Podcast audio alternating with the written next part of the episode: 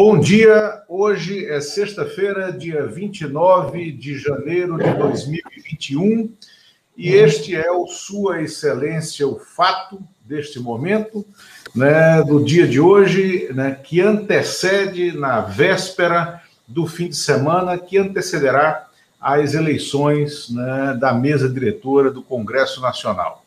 É, e para analisar o futuro no Congresso, para analisar é, o andamento da agenda, o que pode acontecer né, né, é, nessa nova configuração das mesas diretoras do Congresso Nacional, nós trouxemos o jornalista, analista político Antônio Augusto de Queiroz, o Toninho, né, que é analista político do DIAP, né, o Departamento Intersindical de Assessoria Parlamentar, né, uma entidade que desde 1984 ela cuida de fazer análises e, e, e, e, traçar cenários do andamento da agenda dentro do Congresso e, a partir do momento da Constituinte, fez avaliações né, é, sobre a participação dos, dos, dos, parlamentares na Constituinte, e de lá para cá, avaliação do andamento dessa pauta, sempre com um olhar mais acurado para a sociedade, não é uma, uma avaliação, uma análise legislativa do ponto de vista é, do é, andar de cima da sociedade, mas sim da sociedade como um todo, do conjunto da sociedade.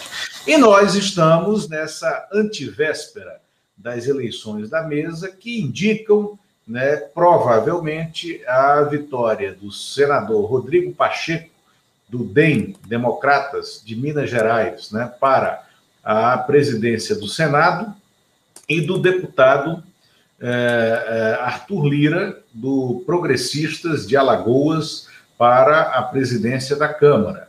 Ambos são apoiados pelo governo federal, ambos receberam uma, uma carga muito grande de apoio, né? É, e apoio que a gente né, apoio fisiológico, troca de votos né, por emendas, por liberação de verbas públicas do Palácio do Planalto. E o presidente Jair Bolsonaro conta com esse apoio para seguir né, a, sua, a sua agenda conservadora dentro do Congresso. Né? E o ministro da Economia, Paulo Guedes, acha que, é, a partir do momento que eleger é, pessoas ligadas ao Palácio do Planalto, a sua vida né, como ministro para a sua agenda ultraliberal será mais fácil.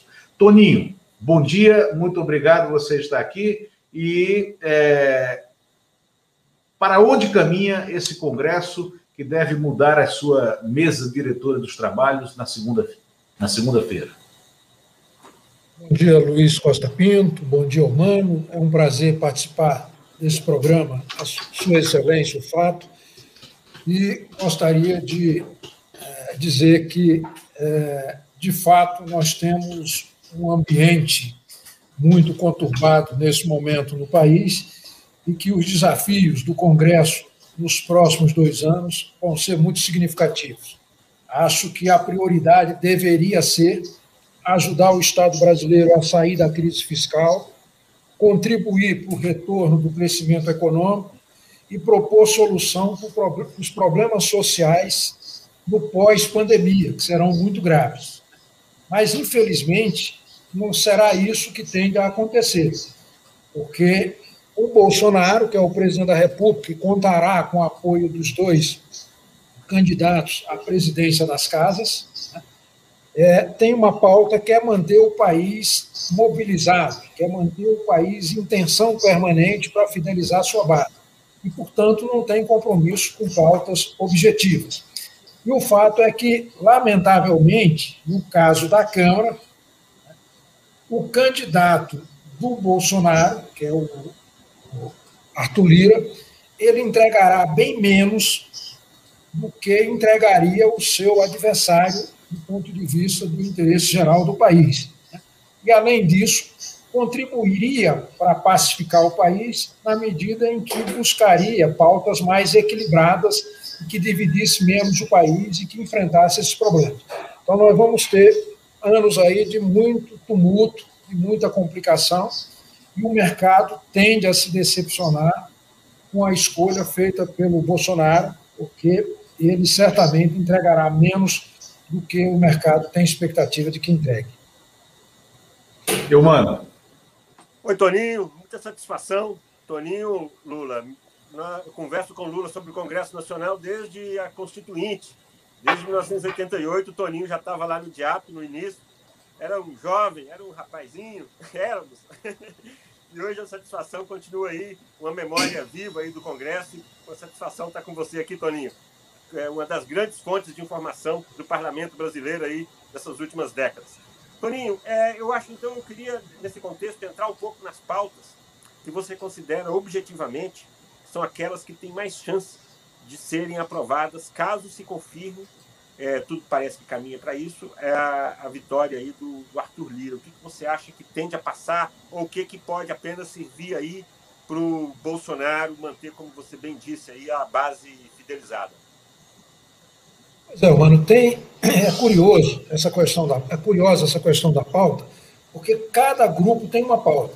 Por exemplo, a pauta do Bolsonaro é a pauta de costumes, que inclui aí o Estatuto da Família, a escola sem partido, questões religiosas e de gênero, o voto impresso, né?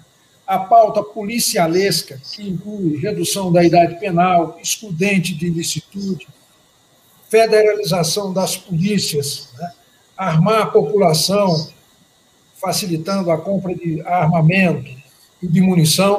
Então, é uma agenda, essa é a agenda do presidente da República. A agenda do Guedes é a agenda do ajuste, é a agenda da PEC emergencial, do Pacto Federativo, da reforma administrativa, da meia sola na reforma tributária ali, unificando PIS e COFINS e criando a CPMF, né?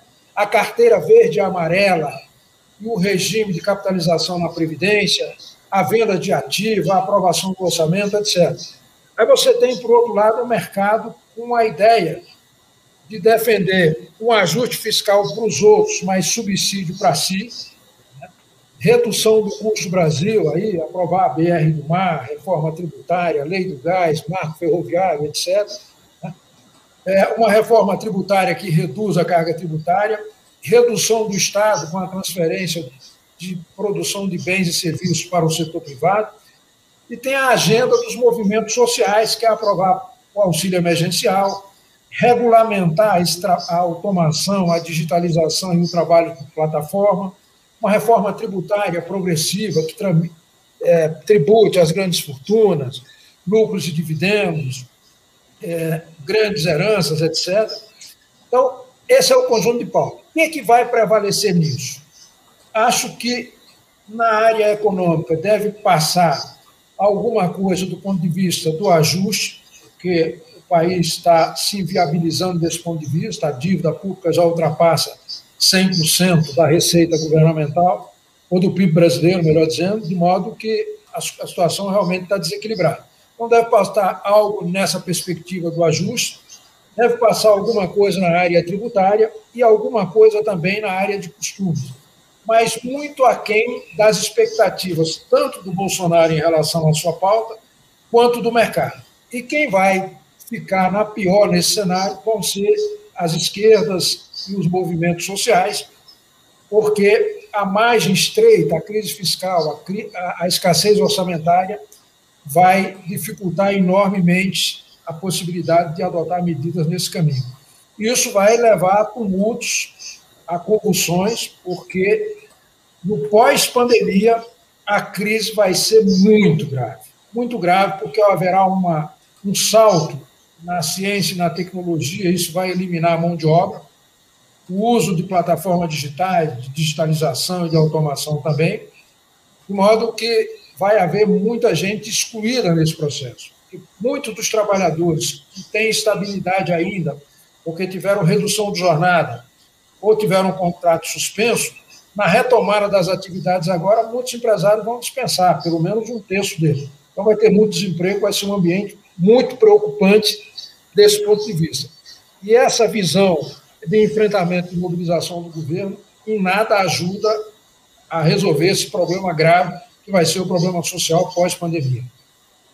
Toninho, do ponto de vista econômico, né, o, tirando as brigas que eles tiveram e brigas que, em geral, foram decorrência da absoluta incompreensão política e da total falta de habilidade política de Paulo Guedes, né, da discussão que, da, desse enfrentamento, dessa briga de cachorro e gato que o Paulo Guedes teve ao longo dos últimos dois anos com o Rodrigo Maia, mas não foi uma burrice, uma a mais, do governo não ter aproveitado a presença do Rodrigo Maia, porque tinha identidade ideológica, tinha identidade de visão de mundo, né, com o Paulo Guedes e com o pessoal da equipe econômica para aprovar, né, para fazer andar essa, esses projetos que, em alguns momentos, né, são quase que perversos do ponto de vista da sociedade, mas, mas que é, é, tinham identidade com o que o Rodrigo Maia queria, né, e que eles são, é, até brinquei com você aqui, quando a gente estava no aguardo de iniciar, eles são contracíclicos em relação a é, ao Centrão, né, e você tem um grande trabalho de análise, de avaliação né, da participação do Centrão no Congresso, mas eles são contracíclicos em relação à forma como o Centrão se posiciona, aos avanços fisiológicos sobre o orçamento e há uma total aversão a qualquer coisa que signifique corte de gastos e é, redução da máquina pública. E veja bem, eu não advogo redução da máquina pública. Eu acho que o Estado tem que ser um Estado forte, eficiente e eficaz, né? E que nós não temos isso ainda.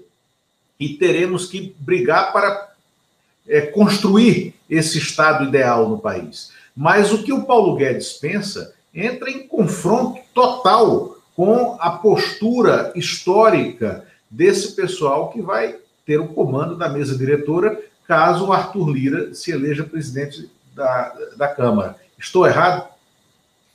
Não, está perfeitamente correto. Acho que nesse tema o governo Bolsonaro e a equipe econômica cometeram um erro grande de avaliação em relação ao Rodrigo Maia. Rodrigo Maia vai deixar nas suas presidências da Câmara um legado para o mercado que jamais outro presidente, fora Luiz Eduardo Magalhães e fora período é, de constituinte, deixou em termos de abertura da economia e de ajuste fiscal. O Rodrigo, no período em que ficou à frente da presidência da Câmara, aprovou a reforma trabalhista, a terceirização, o teto de gasto, aprovou a reforma da Previdência, aprovou a lei de saneamento e não aprovou mais por conta dessa postura do governo Bolsonaro, que ficou o tempo inteiro provocando o presidente da Câmara porque ele não pautava acertadamente, não pautava aqueles problemas de costume. Né?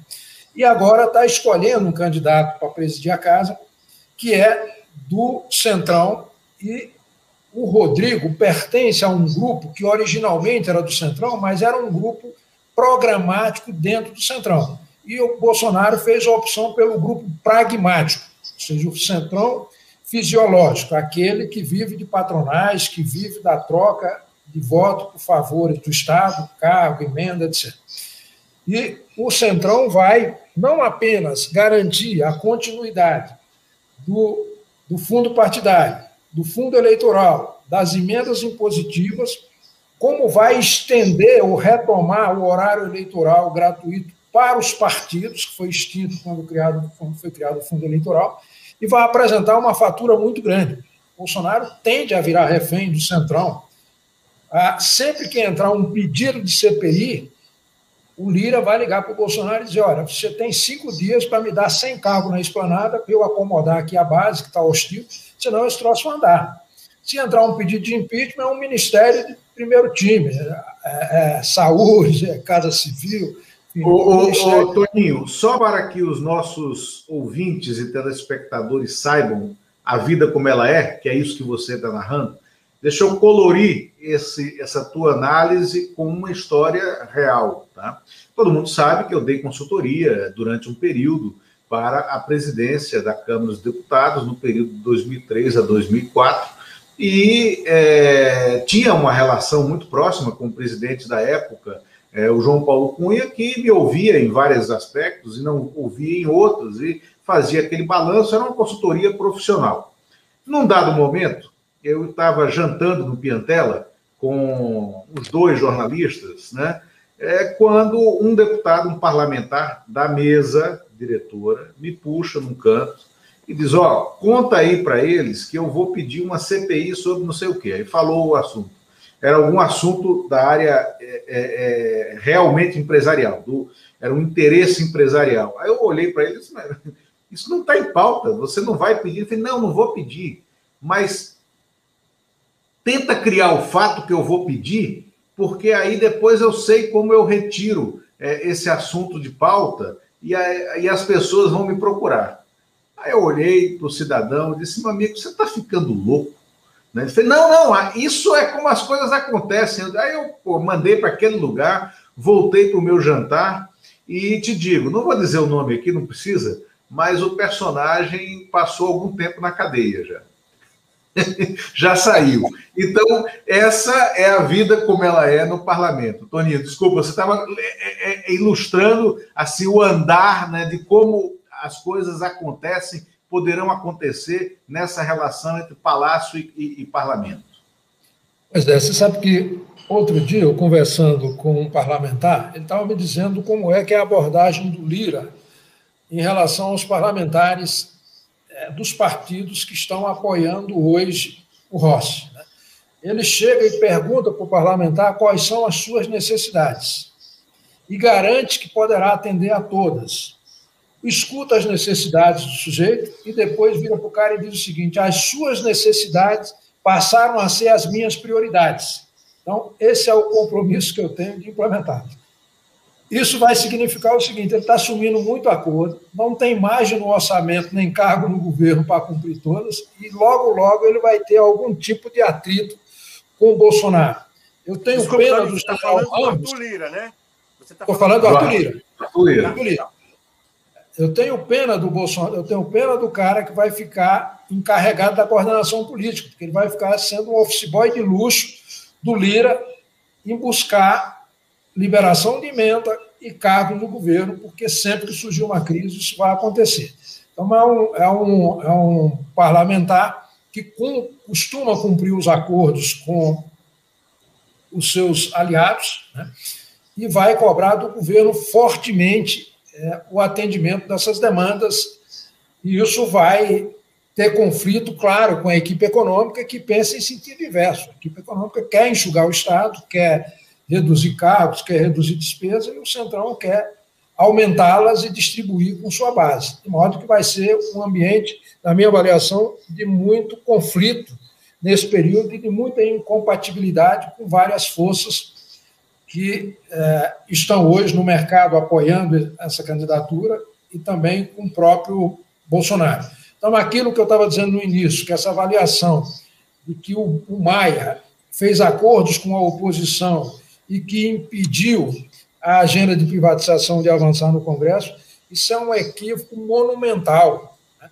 Acho que o Maia é, foi republicano na sua presidência quando deixou de fazer acordos em bases fisiológicas, quando ajudou em não, em não perseguir a oposição, não perseguir os movimentos sociais, quando é, evitou pautar esses temas que dividem o país e principalmente quando atuou com independência em relação ao Poder Executivo.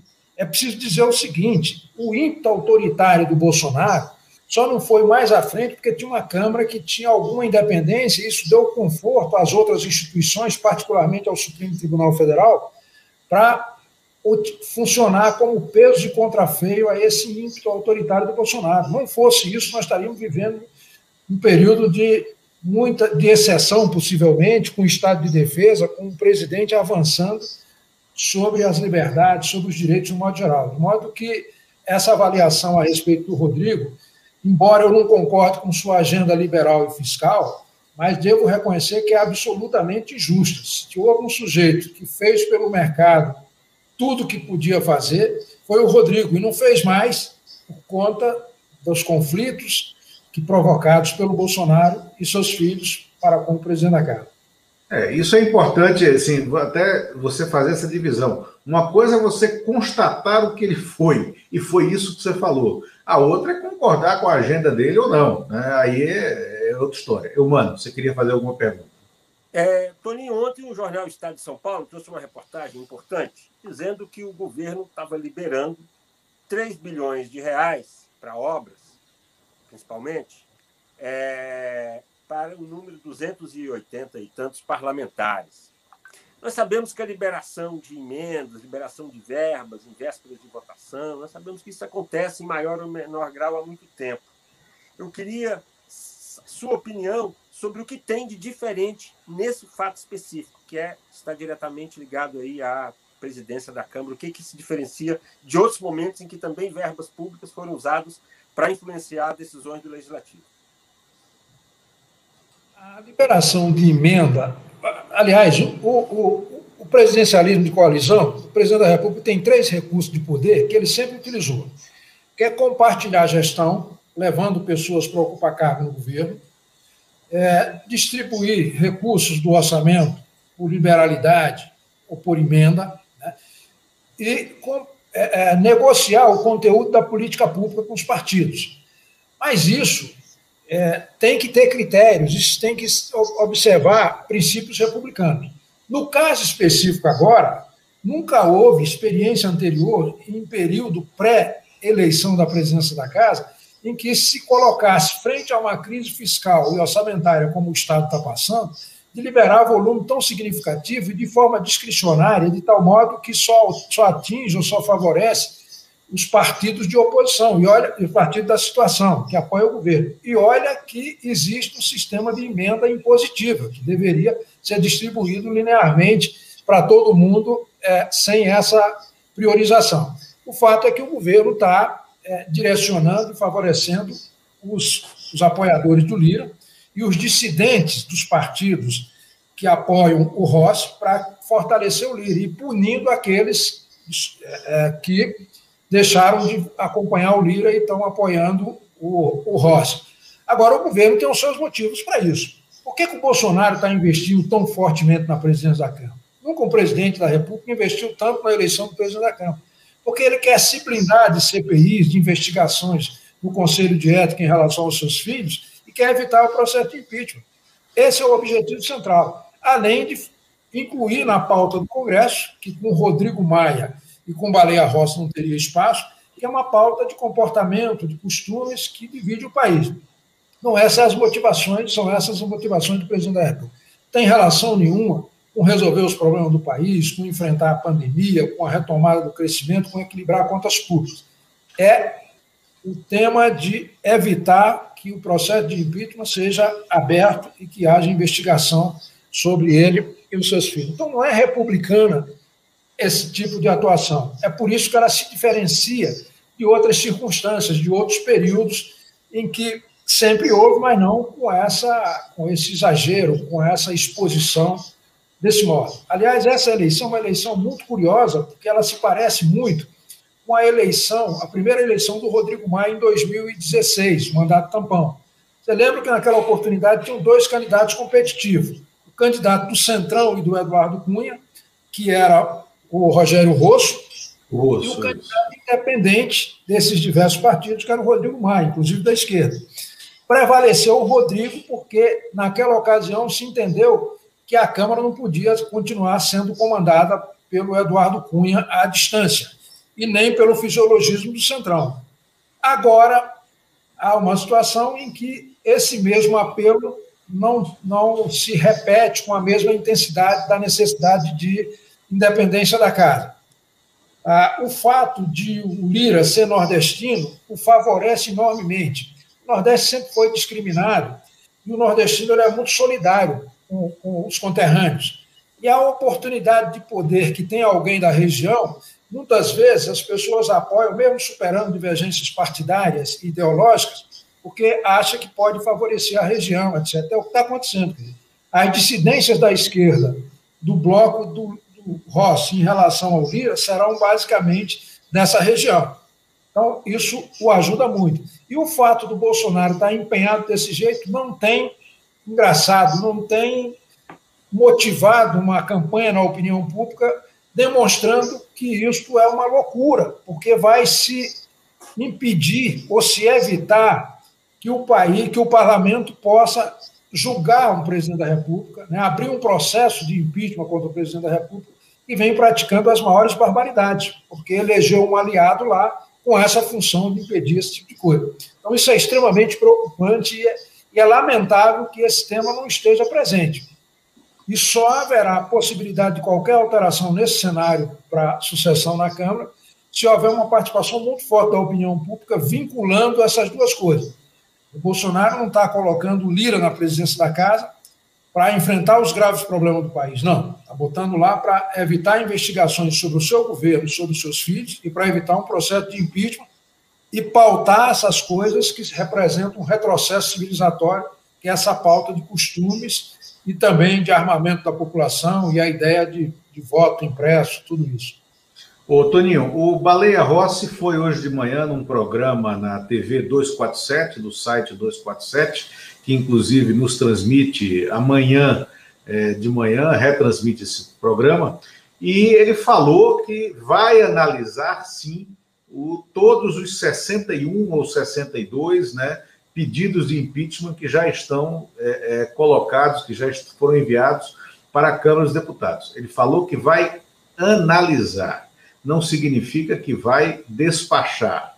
Né? Em minha opinião, o Rodrigo Maia, que, como presidente da Câmara, é, e olhando para a situação do país, teve muitas virtudes, mas teve também alguns defeitos, e alguns defeitos sérios. Um deles foi é, não ter é, tido uma postura mais independente, mais republicana em relação a esses pedidos de impeachment porque o Rodrigo Maia poderia muito bem ter analisado, ter criado uma comissão é, para filtrar esses pedidos de impeachment, ter encaminhado três, quatro, cinco, seis, aqueles que fossem mais viáveis para a CCJ, independente, não, não, não, não se tratava de colocar em votação, de colocar para tramitar o, o impeachment, mas sim para dizer para o presidente da República que é um criminoso, em minha opinião, que é um personagem que comete crimes em série em diversas áreas, sobretudo crime de genocídio,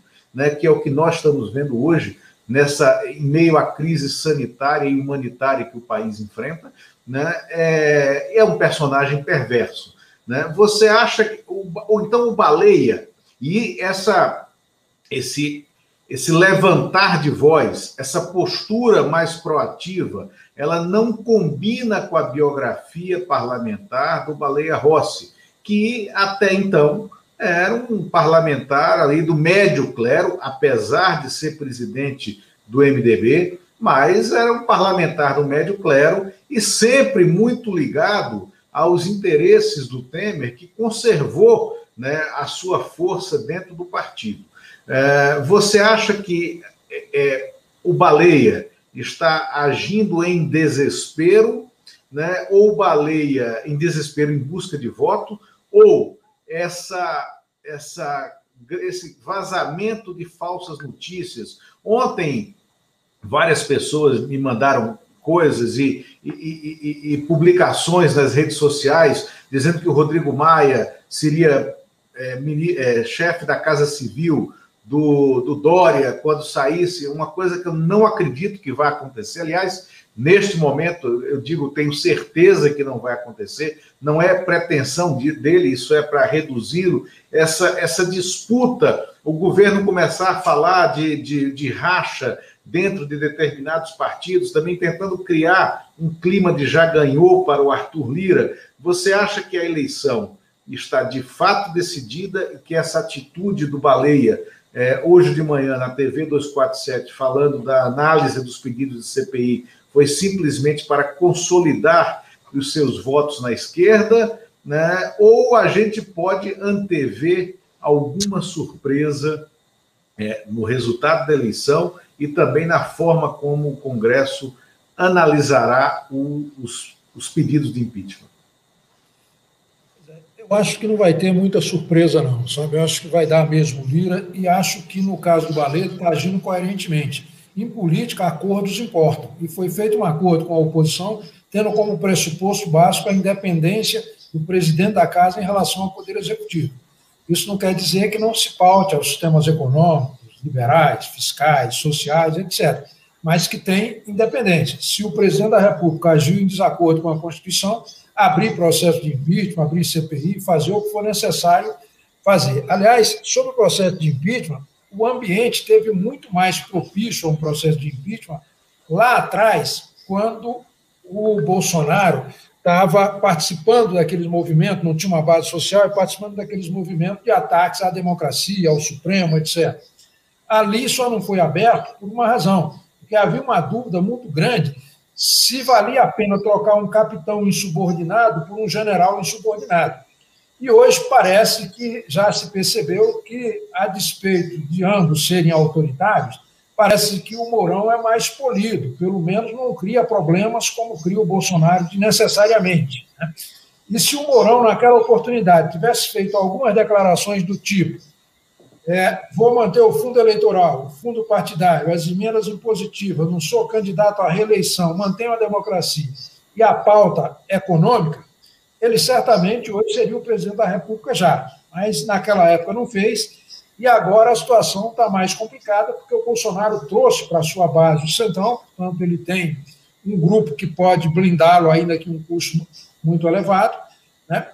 e tem o problema da pandemia. Eu acho que o motivo principal do, do, do Maia não ter aberto o processo de impeachment é que ele foi fortemente aconselhado pelo setor econômico de que abrir no momento desse inviabiliz, inviabilizaria completamente o país, tanto do ponto de vista econômico quanto fiscal, porque seria uma guerra e as pessoas se exporiam em manifestações e haveria um agravamento ainda da questão da pandemia. Né? Agora, é, acho que para o futuro as, a tendência é que as manifestações se intensifiquem, essa pandemia demonstrou a inapetência, a, a, a, disfuncionalidade do governo Bolsonaro. Eu já tinha clareza disso desde a campanha. E, no caso do presidente brasileiro, ele exerce três funções fundamentais. Ele é chefe de governo, chefe de Estado e líder da nação. E Bolsonaro não preenche nenhum desses requisitos. Ele não é líder da nação porque não é exemplo para nada. Ele não é chefe de Estado porque é, é, arruma briga sem necessidade. Né? Não tem noção do papel do país no cenário internacional. E como chefe de governo é uma tragédia. Escolhe ministro como aquele que estava aplaudindo o presidente xingar a imprensa, quando, ao contrário, deveria prestar contas, que existem leis no Brasil e transparência que obrigam o Estado a explicar todos os seus gastos. O presidente prefere xingar a imprensa. De modo que a, a, uma postura do, do Rossi na presidência da casa seria incoerente. Ele não está fazendo uma declaração apenas para agradar ou fidelizar os votos da esquerda. Acho que ele efetivamente terá essa postura. O Lira, na presidência da Câmara, ele só abrirá um processo de impeachment depois de ter chupado todo o suco da laranja, tiver só o bago, né, tiver consumido todos os, os recursos do governo e tiver tiver na circunstância de ser obrigado a fazer, ou seja, com a opinião pública contra o governo né, e com o mercado contra o governo para ele fazer esse tipo de coisa. Do contrário, não fará, se manterá é, nesse processo. Eu acho que é um acordo ali complicado, que é um negócio interessante para se analisar, que é o seguinte: o presidente depende do Lira, mas o Lira também, na presidência da Câmara, vai depender do Bolsonaro. O Bolsonaro tem ascendência sobre o Procurador-Geral da República tem ascendência sobre alguns ministros supremos. E o Lira é muito vulnerável desse ponto de vista. Né? Ele responde aí a vários processos. Então, tem muita gente acreditando que o Lira vai para cima do Bolsonaro no primeiro desentendimento que eles tiverem, mas é preciso levar em consideração esses outros aspectos que eles dependem reciprocamente um do outro. De modo que vai ter muito tumulto nesse processo, mas ele só, só vai startar um processo de impeachment se não tiver outra opção. Lula, é, Toninho, uma coisa. É, a gente falou bastante aqui uma projeção aí do que pode ser o, o Congresso, a Câmara aí com, com o Arthur Lira vencendo. Agora, ele sendo o vencedor, é, o Rodrigo Maia no papel de derrotado e a oposição, a esquerda derrotada. Qual o papel que você vê para o Rodrigo Maia é, nessa, nesse momento agora. E a esquerda? O que, que a esquerda vai conseguir nesse ambiente de derrota dentro do Congresso, caso se confirme essa derrota da, de Baleia Rossi para Arthur Lira? Eu acho que a esquerda é, vai ter um, um, um, protagonismo significativo no sentido de enfrentamento ao governo, o que ela não teve nos primeiros anos do governo Bolsonaro, com uma questão exclusivamente tática. Como o governo estava hostilizando o Centrão, a oposição fez questão de dar para integrantes do Centrão uma série de pautas que, se ela assumisse, não tinha a menor possibilidade de se viabilizar. Fundef, é, auxílio emergencial, orçamento de guerra, tudo isso que foi aprovado, todo o socorro durante a pandemia foi um movimento tático da, da esquerda de não protagonizar isso, de não e entregar para alguém com trânsito no governo. Porque imagina o seguinte: se fosse de autoria de um parlamentar de oposição, o auxílio emergencial não passaria, o Bolsonaro vetaria na hora. Né? Então, houve esse tipo de problema. Com, com o, na gestão do Lira, na eventual gestão do Lira, a oposição vai ter esse papel de enfrentamento, porque ela não vai ter a oportunidade de composições táticas como ela teve no passado. E o Lira vai querer que ela vá para o enfrentamento, porque quanto mais a oposição pressionar, mais caro ele cobra o apoio do governo é, é, em alguns temas. Então vai ser uma lógica assim muito interessante.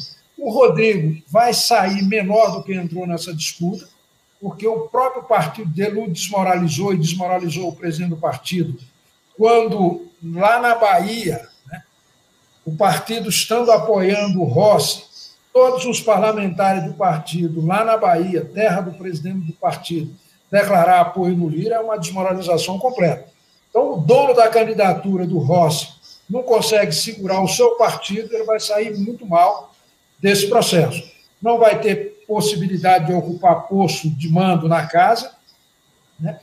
É, se for, é, se ficar no parlamento, vai ficar, na minha avaliação, sem protagonismo e isolado, porque a derrota vai pesar muito sobre a, a, a, o, o, o Maia. E houve também, cá para nós, um certo oportunismo dele. Né? Ele dizia que não era candidato, mas se não era candidato, por que não escolheu logo um candidato? Ficou esperando aquela decisão do Supremo, e depois da decisão do Supremo ainda ficou durante uns 20 dias para escolher um candidato. De modo que isso vai lhe custar muito caro do ponto de vista de perspectiva do futuro.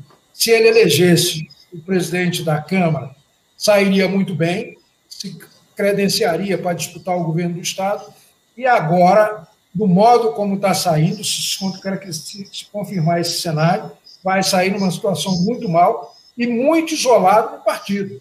Estão fazendo um favor para ele de não fazer uma reunião partidária, porque se fizer, o DEM passa a apoiar o Lira formalmente. Isso seria a completa desmoralização. Então, o Maia está saindo muito mal desse processo, o que, aliás, embora, como disse, tenho várias divergências com ele, acho profundamente injusto o que está sendo feito com ele, tanto nesse episódio em particular, quanto em relação a dizer que ele foi quem evitou a aprovação de coisas do interesse do mercado.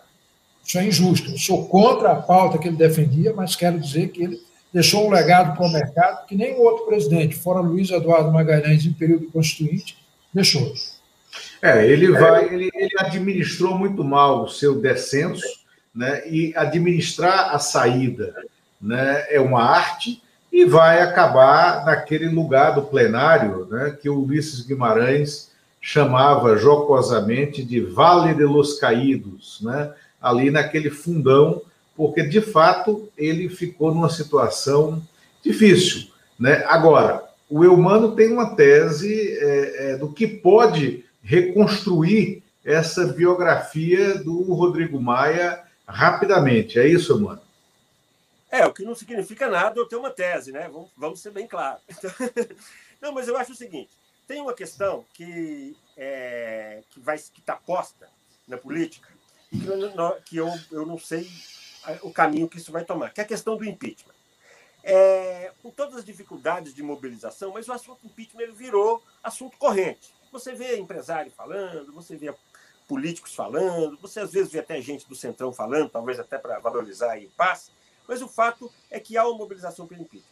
E eu acho que por todos os movimentos na política e pelo que tem sido nos últimos anos, o, foi o, último líder, o último, único líder político, talvez dentro do Congresso nos últimos anos, não sei se você concorda, mas um cara para conseguir ficar quatro anos e meio como ele ficou, conseguiu costurar coisas que pouca gente conseguiu nos últimos anos ali na, na, na presidência da, da Câmara. Então, eu acho que, para quê? Das posturas que ele vem tomando, o pai dele, César Maia, também, que gravou um vídeo forte relacionado aí à relação do Bolsonaro com as PMs e a preocupação com essa, com essa militarização, que tem a ver aí também com essa pauta que você falou, com a pauta aí da. Você não citou, mas é a pauta da bancada da bala, essa pauta relacionada à segurança, armamentos e tal.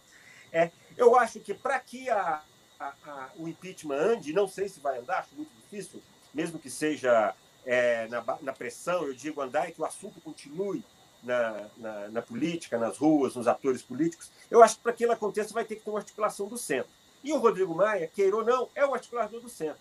Eu acho que a pessoa aí que, tá, que transita entre esses partidos que não estão na extrema-direita com o Bolsonaro, eventualmente ou não, mas tem uma parte que é bastante sólida, nem na esquerda, que tem seus próprios candidatos à eleição presidencial, que tem sua própria agenda. Mas tem um centro aí nesse miolo, e eu acho que como articulador político, até pelo cargo que ocupou nos últimos anos, o, o terceiro cargo mais importante aí na, na, na, República, eu acho que ele é essa pessoa que, apesar dos defeitos, e aí eu concordo, ele está enfraquecido, aí para dar uma opinião, eu acho que um grande erro político que ele cometeu foi dar corda, foi não, não, não ser contrário, taxativamente contrário à questão da possibilidade de reeleição, que era rasgar a Constituição, você tirar a palavra você mudar o sentido de uma palavra vedada, você eliminar a palavra vedada da Constituição, você está tomando atitude.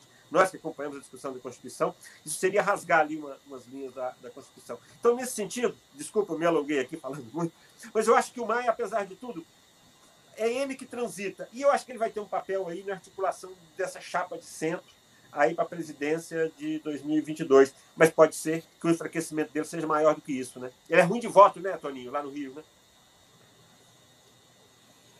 Pois é, mano, em, em política, a expectativa de poder vale mais do que qualquer coisa. Né?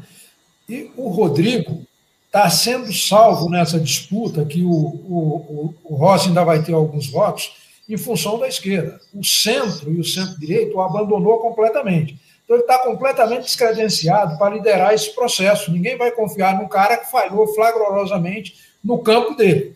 E o Rodrigo tem um problema que é o seguinte: ele é conhecido como garoto enxaqueca, ele vive de mau humor, né?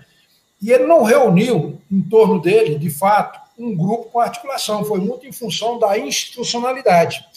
Em terra de, de rei, né? É, em terra de cego, quem tem um olho é rei, né? Então ele conseguiu, teve bom senso, a pauta coincidiu com a pauta da equipe econômica, o mercado fortaleceu, foi valorizado. Né? E teve a postura de independência, que tem todos os méritos do mundo. Mas o fato é que nessa saída agora, ele errou muito feio, e isso pode fazer com que ele tenha interrompido a vida política dele, do ponto de vista é, é, de liderar movimentos futuros, como, por exemplo, organizar esse movimento de centro para se contrapor ao Bolsonaro, é, ser candidato ao ao governo do Estado dele, enfim vir a ser um vice-presidente da República, eu acho que esse episódio isolou. No partido dele, ele não vai ser nem vice-líder. Né? Então, é, é, vai ser uma situação muito ruim para ele desse, desse, ponto de vista.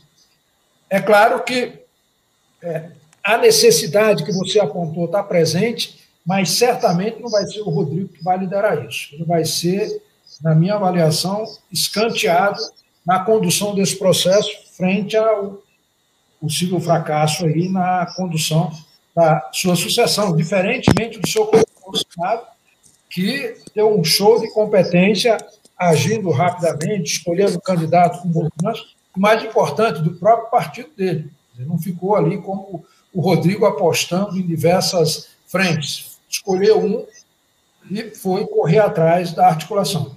Agora, Toninho, então vamos aproveitar para falar do Senado. Né?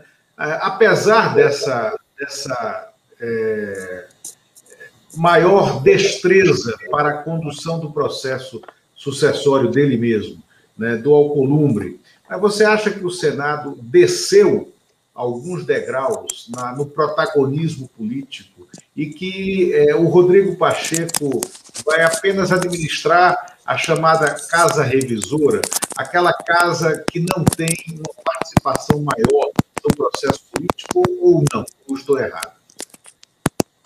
Eu acho que o Senado vai ganhar visibilidade não pelo protagonismo do seu próprio presidente ou pelas iniciativas dele, mas pelos conflitos que a Câmara vai, vai provocar a partir da gestão do Lira, e o, o Pacheco vai, vai aparecer perante a opinião pública como sujeito equilibrado.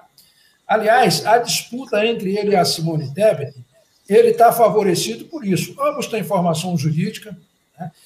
Ele foi eleito originalmente para a Câmara pelo MDB, depois passou por, por DEM, presidiu a Comissão de Constituição e Justiça com equilíbrio, presidiu uma comissão no Senado com equilíbrio, vai ter uma postura de independência em relação ao, ao Senado e não vai trazer elementos perturbadores para casa que a, a eventual eleição da Simone Tebet levaria. Por exemplo, a, a essa, essa postura moralista, justiceira, lavajatista e de ideia de é, prisão em segunda instância, essa coisa de instalar uma CPI de lava-toga, etc., que a Simone bancaria isso, e isso seria um elemento perturbador para o Senado. Então, acho que o, o Rodrigo se destacou nesse cenário, porque em terra de cego, quem tem um olho é rei, então ele se deu bem, é o que vai ocorrer agora. Quer dizer, o presidente do Senado, não por habilidades individuais, mas por uma lacuna, pela ausência de equilíbrio, de capacidade de coordenação, ele, ele poderá ter um papel importante no país. Então, isso é um dado bastante interessante, o que o Alcolumbre não teve tanto, porque o Rodrigo é que se sobrepôs nesse processo. Ô, Toninho, nesse cenário, você, é, você achou esse apoio que tem sido, o PT está reclamando muito, desse apoio do PT ao Rodrigo Pacheco. É, isso lhe causou muita estranheza, esse apoio, ou você acha normal nesse cenário aí do Senado? Eu acho normal pelo seguinte, porque a outra alternativa era Simone. Ambos são liberais e fiscalistas, como também na Câmara os candidatos são liberais e fiscalistas. Né?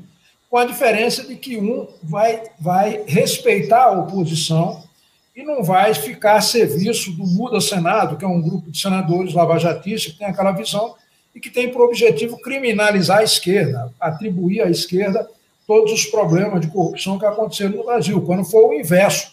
Né? Se tem um período no país em que o Brasil avançou em termos de transparência na relação entre Estado e sociedade, entre Estado e mercado, foi durante os governos da esquerda. Nós aprovamos a lei, é, a lei da ficha limpa, a lei de combate à compra de votos, a lei geral de acesso à informação, a lei de transparência, que obriga a União, Estados e municípios a disponibilizar em tempo real os gastos do governo, que agora está incomodando o Bolsonaro, a delação premiada, o combate ao crime organizado, a responsabilização da pessoa jurídica. Imagine, no Brasil, você tinha a figura do corruptor, mas não tinha do corrupto. Era como do, do corrupto, mas não tinha do corruptor. Seja, é como você puniu o, trafic, o, o usuário de droga e não puniu o traficante. Tudo isso foi a esquerda que jogou luz na relação Estado e sociedade, e a opinião pública, isso é no mundo inteiro. Quando há maior transparência, se descobre mais facilmente desvio de conduta. E ao descobrir desvio de conduta, a população, em vez de raciocinar que a coisa melhorou porque há transparência, ela se revolta contra as instituições, porque antes ela não sabia que havia. Então, a transparência tem esse custo que é, é de crítica à, à, à, condução dos governos, de um modo geral. De modo que essa candidatura, é, esse apoio do PT é um candidato que também é apoiado pelo Bolsonaro, na minha avaliação, é acertada, porque a outra alternativa teria esse condão de fortalecer essa narrativa de que as esquerdas é que são corruptas, são inconsequentes, irresponsáveis, etc. Então, o Rodrigo Pacheco não vai dar força a esse tipo de narrativa, a esse tipo de pensamento. Toninho, o, é, sempre se falou do sectarismo da esquerda e, sobretudo, do sectarismo exclusivista do PT. Dessa vez, as bancadas do PT na Câmara e no Senado é, apoiaram candidatos, apoiam candidatos que não são de seus quadros e, muito ao contrário, como você ressaltou aqui, em relação ao Rodrigo Pacheco e, como é o caso do Baleia Rossi. É, na eleição da, que levou o Luiz Eduardo Magalhães à presidência da Câmara em 1995, com o Fernando Henrique Cardoso estreando no governo, o PT tendo é, crescido a bancada naquele momento, o José Genuíno né, que era um dos grandes líderes da, da esquerda, do PT no parlamento, foi candidato a presidente da Câmara, é uma espécie de anticandidato, porque sabia-se que ele iria perder, e foi muito criticado por isso, inclusive pelo próprio PT, que perdeu o lugar que, ele, que lhe cabia, que ele tinha direito, tinha assento na mesa. É, o PT, pelo tamanho da bancada, poderia ter indicado ali ou o primeiro secretário, que é internamente muito poderoso dentro da Câmara, porque é quem faz as grandes negociações é, de estrutura, de gabinete e tal, para os outros parlamentares, né? ou a primeira vice-presidência da Câmara. E o PT perdeu, ficou de fora. Agora, é, o PT foi muito é, criticado internamente, inclusive, por alas do próprio partido, por ter feito acordo com o Baleia e com o Rodrigo Pacheco. Você acha que foi um avanço da esquerda, um avanço do PT, essa visão de que era impossível ganhar né, no atual cenário, e aí eles avançaram para fazer uma composição ou não? Há momento na política que você tem que distinguir quando é o momento de marcar a posição e quando é o momento de agir com responsabilidade. Então, o PT, nesse momento, se pautou pela ética da responsabilidade. Fez um bloco, se esse bloco vier a perder, mesmo assim, os espaços nas comissões serão distribuídos proporcionalmente ao tamanho desses blocos, então o partido terá espaço nessa composição. Os acordos importam, se ele foi fez parte de um grupo, aquilo que era a pauta daquele grupo vai ser defendido por esse grupo na gestão do adversário que venceu, de modo que marcar a posição num ambiente desse, em que as esquerdas correm risco de perseguição pela presidência da Casa, pode perder espaço é, nas instâncias deliberativas e de decisão de pauta no legislativo.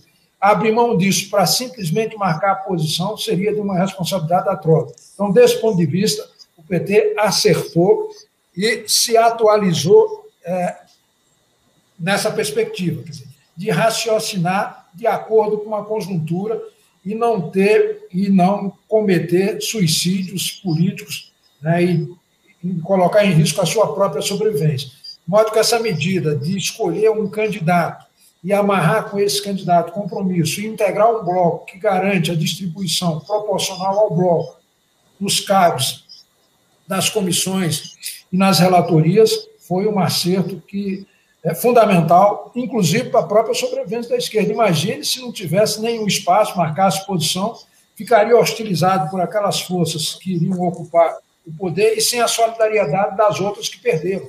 Isso seria muito trágico no momento em que tem um governo que tem uma visão autoritária e que quer eliminar a esquerda e essas forças progressistas de qualquer forma. De modo que eu acho que a medida foi muito acertada e o PSOL deveria tomar o mesmo caminho nessa perspectiva, somar esforços no sentido de evitar que se instale no país de novo uma ditadura. Marcar posição num momento crítico como esse não é aconselhável, na minha avaliação, não é prudente. É, Toninho, é uma preocupação aí com os rompantes autoritários do Bolsonaro. Você acredita que esse Congresso pode dar espaço para isso? Um Congresso que seja presidido pelo Arthur Lira, mais provável, e pelo praticamente eleito Rodrigo Pacheco no Senado? É, acho que vai requerer de parte da opinião pública e das lideranças empresariais, sociais, culturais, de modo geral, é, uma responsabilidade muito grande no sentido de ajudar a fazer esse contraponto. Porque, tendo como houve no período do Rodrigo, um presidente da casa com relativa independência deu conforto às outras instituições de Estado para conter os ímpetos autoritários do governo, fazer ali a função de peso e contrapeso. Inclusive, o próprio Supremo se resguardou muito nisso, Tribunal de Contas, etc. Se você não tem uma instituição que tem o poder de impedir o presidente da República, de investigar o presidente da República, numa postura de independência, ela é subordinada ao presidente. Esse presidente tem uma vocação autoritária como tem Bolsonaro, o risco é muito grande. Né? Então, é preciso ter esse tipo de contraponto na sociedade, senão nós vamos enfrentar esse tipo de problema. O cara querer adotar aí um estado de defesa, tomar medidas autoritárias, e ele está ao lado dele, vai estar tá com a Câmara, né? Vai estar com as Forças Armadas, que tem aquela lógica do pazueiro que um manda e o outro obedece, né? e aí vai estar do outro lado apenas a imprensa. Né? E se não tiver lideranças empresariais, lideranças sociais, culturais, etc., fazendo esse contraponto, vai ser muito preocupante, muito perigoso. Eu asseguro a vocês que o Supremo não teria tomado as decisões que tomou, duras em relação ao Bolsonaro, se não tivesse um presidente da Câmara com independência capaz de é, ajudar nesse contraponto. Sozinho não tomaria. Seria louco para enfrentar sozinho um, um, presidente da República com a mentalidade e com a vocação autoritária do Bolsonaro. Então, esse é um tema, é um ponto fundamental, mano, que precisamos ampliar essa mobilização para conter esse ímpeto autoritário do governo a partir de uma pressão da sociedade e também pressionar as instituições para que elas se mantenham independentes, porque o risco é muito grande. Não pode se brincar com um presidente com esse tipo de mentalidade que, quando é cobrado a respeito de uma prestação de contas que a lei exige que seja prestada, ele xinga do modo como xingou, ainda tem do lado um ministro, um chanceler batendo palma e chamando o sujeito de mito. Isso é uma vergonha inimaginável um país, um país das dimensões e do prestígio internacional como o Brasil. Toninho, é inimaginável. Nós que estamos há mais de 30 anos aqui nessa, nessa estrada né, brasiliense, nunca pensamos que chegaríamos a esse ponto. É inacreditável né, o, o esmagamento né, das instituições, o cerceamento, aquele, aquele ambiente né, de liberdade e de ponderação é, que a gente viveu né, nos, nos 30 anos que precederam é, a essa maluquice, a essa tragédia né, brasileira. É inacreditável, é inacreditável o que a gente tem visto, o que a gente tem vivido. Toninho, é, chegamos ao nosso horário. Eu te agradeço profundamente né, você ter conseguido participar, o teu, o teu sim a esse convite. Esse programa hoje está vivendo o seu último dia nesse horário, às 11 horas da manhã. A partir de segunda-feira, e, e, por causa de uma enquete que nós fizemos, né, é, com 62% dos votos, né, optou-se pelo horário das 8h30 às 9h30 da manhã. Segunda-feira, dia 1 não por acaso, é o dia das eleições na mesa da Câmara e do Senado. Nós traremos como convidada a Carla Jimenez, que é a diretora de redação do El País Brasil, né, do jornal El País Brasil, para fazer uma avaliação de conjuntura também. E o programa, que antes era só às quartas e sextas, passará a ir ao ar às segundas, quartas e sextas, às oito e meia. Toninho, a tua avaliação, a tua visão foi muito importante para a gente, né, Humano? Valiosa avaliação, viu, Toninho? Muito obrigado. Você tem, você tem uma visão aí, um conhecimento interno do Congresso que deixa a gente dar confiança aí em ouvir essa, essas suas projeções. Muito obrigado, é sempre um prazer falar com você, viu, Toninho? Fica, fica na área, hein? Não some não. Ah, tá ótimo, muito obrigado, foi um prazer revê-los, estou à disposição. Parabéns pela iniciativa. Obrigado, Toninho. Um grande abraço e vamos ver no que dará tudo isso.